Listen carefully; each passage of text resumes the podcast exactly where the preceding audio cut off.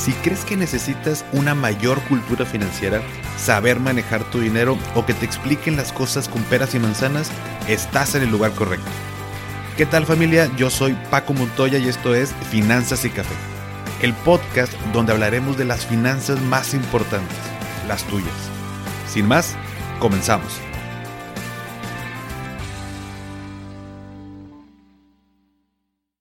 Hola a todos y bienvenidos de nuevo a Finanzas y Café.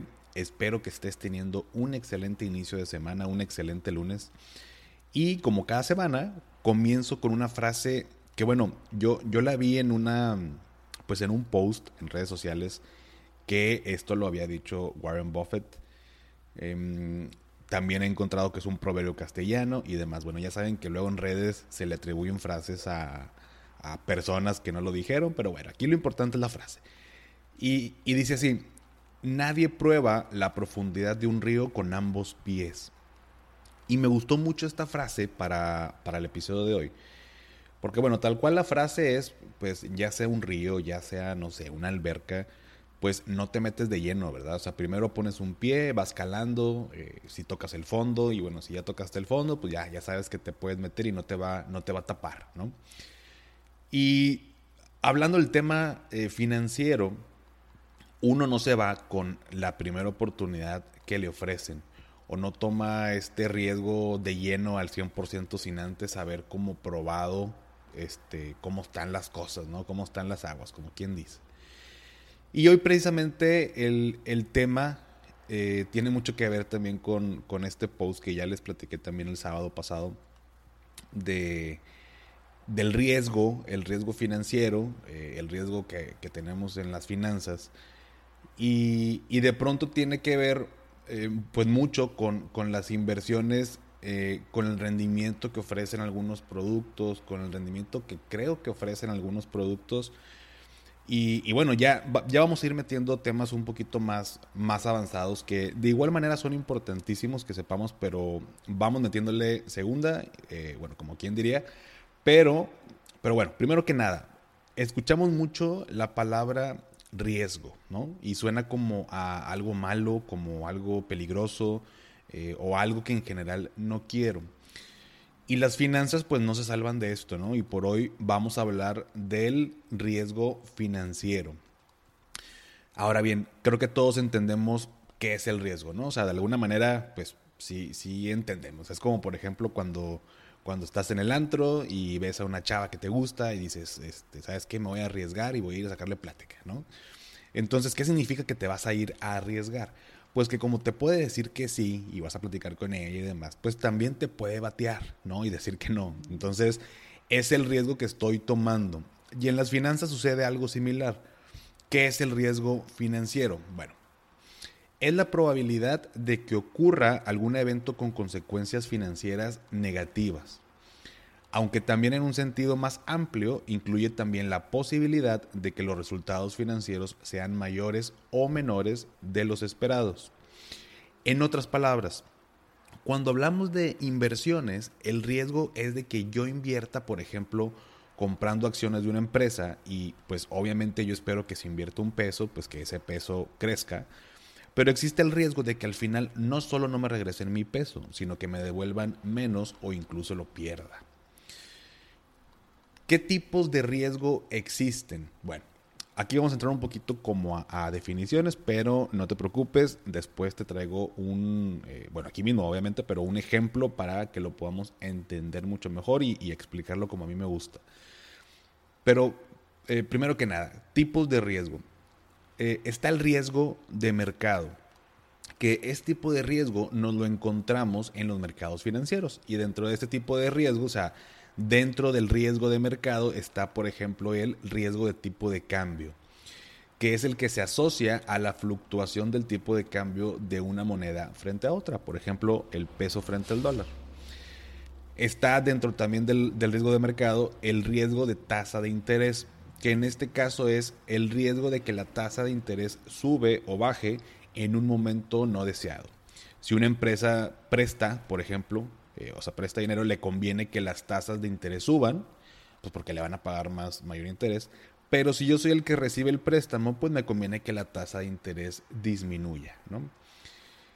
Y tercero, el riesgo, el riesgo de mercado, bueno, es precisamente con el tema de inversión en acciones, deuda, derivados, etcétera, y se refiere a la volatilidad en estos instrumentos.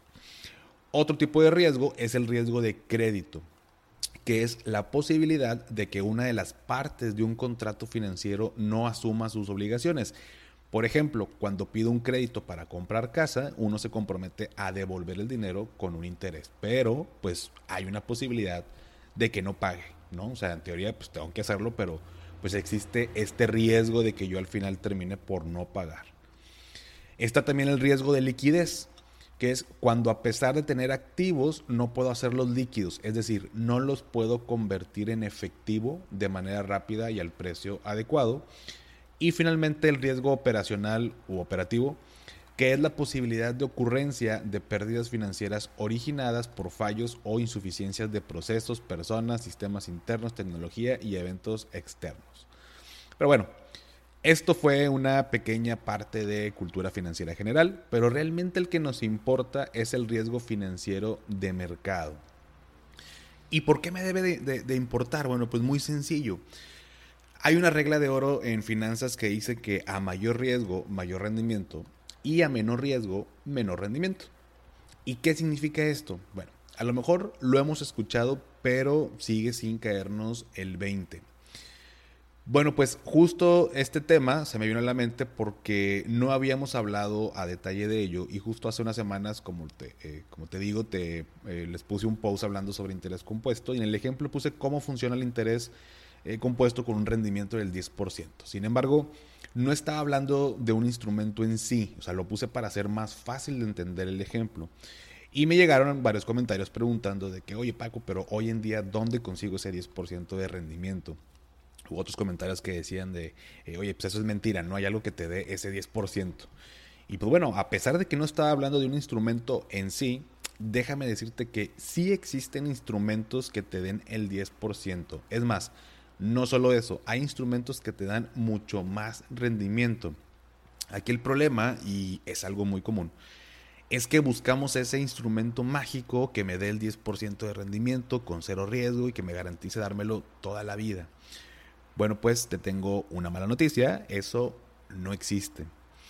Ahora bien, ¿quieres ese 10% o más? Yo, yo imagino que sí, o asumo que sí pues entonces tienes que asumir un mayor riesgo. Y aquí es donde viene lo bueno. Ahí te va un ejemplo. Imagínate que tienes 10 mil pesos, ¿ok? Y son 10 mil pesos que te sobran, digo, ojalá este, que todo el mundo nos sobraran 10 mil pesos, y que los quieres invertir para que te dé rendimientos. Y te aparecen los siguientes escenarios. El escenario 1, por un lado se los puedes prestar a tu papá, tu papá es una persona que tiene un buen puesto en una empresa, gana muy bien, no tiene deudas y simplemente ocupa ese dinero porque quiere comprar eh, el asador más nuevo que te hace la carne solita, casi creo, ¿no? Y tres cuartos como, como a ti te gusta. Y el otro escenario, eh, por otro lado, tienes a un amigo a quien lo acaban de correr de su trabajo, que tiene deudas eh, por pagar y necesita ese dinero. De ambos escenarios, ¿quién crees que es más probable que te vaya a regresar el dinero en tiempo y forma? Exactamente. Yo espero que todos hayamos pensado que pues tu papá es el más probable, ¿no? Entonces, si hablamos de en dónde corro menor riesgo, pues con tu papá va a ser la mejor opción. Sin embargo, aquí viene la segunda parte también muy buena. Tu papá te dice que te regresa los 10 mil pesos y 500 pesos más o 500 pesos adicionales a esos 10 mil, eh, pues como de ganancia por prestárselos en ese momento. O sea, al final tú le prestaste 10 mil y él te va a regresar 10 mil 500. Le sacaste 500 pesos. Y por otro lado, tu amigo te dice que te regresa los 10 mil pesos y 2 mil pesos más de ganancia por prestárselos. Es decir, tú le das 10 y él te da 12 mil pesos. Tú le sacaste 2 mil pesos de ganancia. En este caso, tú vas a ganar eh, más con tu amigo que con tu papá. Entonces, ¿este dinero se lo sigues prestando a tu papá? o se los prestas a tu amigo donde puedes ganar más. Se complica más la decisión, ¿no? Habrá definitivamente gente que invierte en una u otra y eso va a depender de tu perfil de riesgo del cual hablaremos después. Sin embargo, precisamente no debemos de irnos siempre por la opción que te da más rendimiento. ¿Por qué? Porque precisamente te da más rendimiento porque es más riesgoso o hay más posibilidades de que ocurran consecuencias negativas. O sea, es más probable de que tu amigo te diga, sí te doy dos mil pesos, pero también es muy probable que... Em, esos dos mil pesos no lleguen, no, no sean los dos mil y sea menos. Y con esto no te quiero invitar a que nunca te arriesgues, por supuesto que no, pero es importante entender el riesgo y entender que existen estas posibilidades y que cuando te ofrezcan invertir en tal o cual cosa, primero analices en qué se está invirtiendo, cómo se va a operar, qué institución lo va a manejar. La opción de mayor rendimiento y, me gustaría recalcarlo nuevamente, pero la opción de mayor rendimiento no es la mejor opción para ti. Se tienen que analizar diferentes factores como lo es tu meta, tu horizonte de planeación y tu perfil de riesgo. Y yo entiendo y, me puedo poner eh, en el lugar de alguien que busca el mayor rendimiento, porque yo también lo he buscado en su momento. Eh, claro que hay que buscar cómo maximizar nuestras ganancias, pero la opción, o sea, digamos que de, una manera, vamos a verlo así como de una manera absoluta, eh, la opción de mayor rendimiento no es la mejor. Primero se analizan otros factores y después de analizarlo, como te digo, ya te lo acabo de platicar, la meta, el horizonte y el perfil de riesgo, ahora sí se abren el abanico de oportunidades de, de qué instrumentos y sobre eso, bueno, ya puedo decidir el que me dé mayor rendimiento, pero Puede ser que haya otros instrumentos de mayor rendimiento, pero no van de acuerdo ni a mi meta, ni a mi perfil, ni al horizonte de tiempo de cuando yo voy a ocupar ese dinero. Entonces, aquí te dan tres consejos para disminuir tu riesgo financiero a la hora de invertir. Número uno, diversificar. Esto lo vas a encontrar en todos lados. Eh, es, una, es un consejo muy bueno, es algo que deberíamos de seguir todos. Eso sí creo 100% diversificar. ¿Y qué me refiero con diversificar? Pues básicamente que no pongas los huevos en una sola canasta. Si vas a invertir, pues bueno, distribuye este monto de inversión en diferentes instrumentos, diferentes opciones. ¿Por qué? Porque al diversificar, imagínate que alguno de los instrumentos falle. Alguno de los instrumentos, precisamente por este riesgo, no te dé la ganancia esperada. Entonces, los otros instrumentos donde invertiste, pues van a compensar un poco esta, esta pérdida, ¿no? Entonces, número uno, diversificar. Número dos, saber en qué se está invirtiendo. Y esto es importantísimo porque justo con este, con este tema que lo he traído toda la semana pasada, me llegaron algunos comentarios de gente que pues perdieron dinero al hacer inversiones. Em, y, eran eh, eh, pues opciones de rendimiento muy, muy altas que, que pues a simple vista, sabes, de que oye, pues, sea, claro que te lo ponen muy atractivo porque te dicen te doy un 5% mensual, un 6% mensual y dices, oye, pues al año estás hablando de un 60% de rendimiento, pues claro que suena muy atractivo, pero a la vez suena irreal, ¿no? Entonces, eh, hay que saber en qué se está invirtiendo. O sea, a mí me gustaría saber eh, que las personas que ofrecen este tipo de cosas, que te dan un 5% mensual, me gustaría saber en qué lo invierten, obviamente, eh, para que te dé eso. Y bueno, a lo mejor no digo que sea mentira. O sea, que sea mentira que, que el cuate este que te ofrezca este tipo de inversiones sea porque te quiera estafar pero tal vez donde se está invirtiendo o donde lo va a manejar tiene un riesgo altísimo, ¿no? Entonces, si tú aceptas, pues es muy probable que,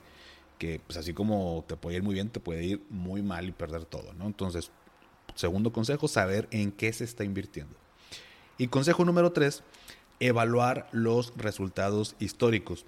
Cuando yo invierto en algún instrumento, cuando yo invierto en algún fondo, cuando yo invierto en tal o cual, pues normalmente ya las instituciones tienen eh, rendimientos históricos de, de, todo esto. O sea, cuánto ha dado normalmente de rendimiento. En tal año, pues a lo mejor, no sé, si es un instrumento que ya tiene mucho tiempo, pues vas a ver, no sé, que en el 2000, 2008 En 2009 por ahí, bueno, hay una minusvalía, un rendimiento negativo porque tuvimos por ahí una crisis, ¿no?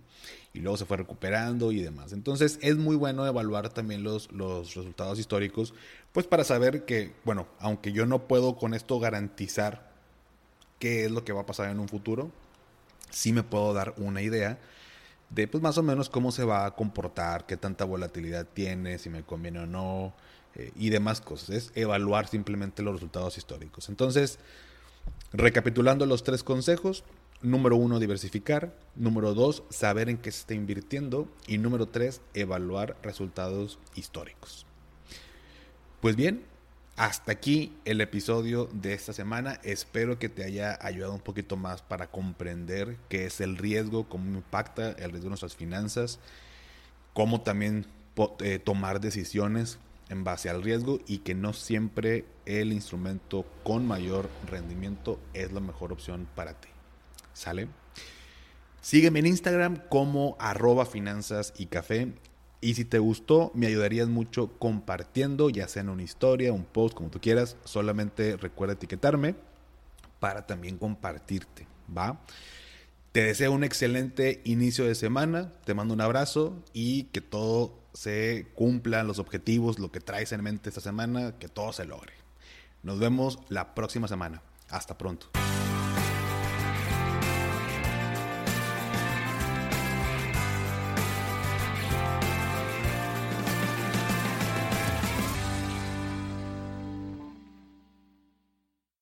¿Nunca te alcanza para lo que quieres? ¿Le tienes miedo al crédito, los seguros, las inversiones, al Pues no te preocupes más, estás en el anuncio de 30 segundos correcto. Bienvenido a Maldita Pobreza. En este podcast te daremos hacks para entender tu seguro de gastos médicos, sobrevivir al hot sale o el buen fin, ahorrar e invertir en bienes raíces. Maldita Pobreza, producido por Sonoro. Busca Maldita Pobreza en cualquier plataforma de podcast. Judy was boring. Hello. Then Judy discovered ChumbaCasino.com. It's my little escape. Now Judy's the life of the party. Oh, baby, Mama's bringing home the bacon. Whoa, take it easy, Judy. The Chumba life is for everybody. So go to ChumbaCasino.com and play over 100 casino style games. Join today and play for free for your chance to redeem some serious prizes. ChumbaCasino.com. No purchase necessary. Void where prohibited by law. 18 plus terms and conditions apply. See website for details.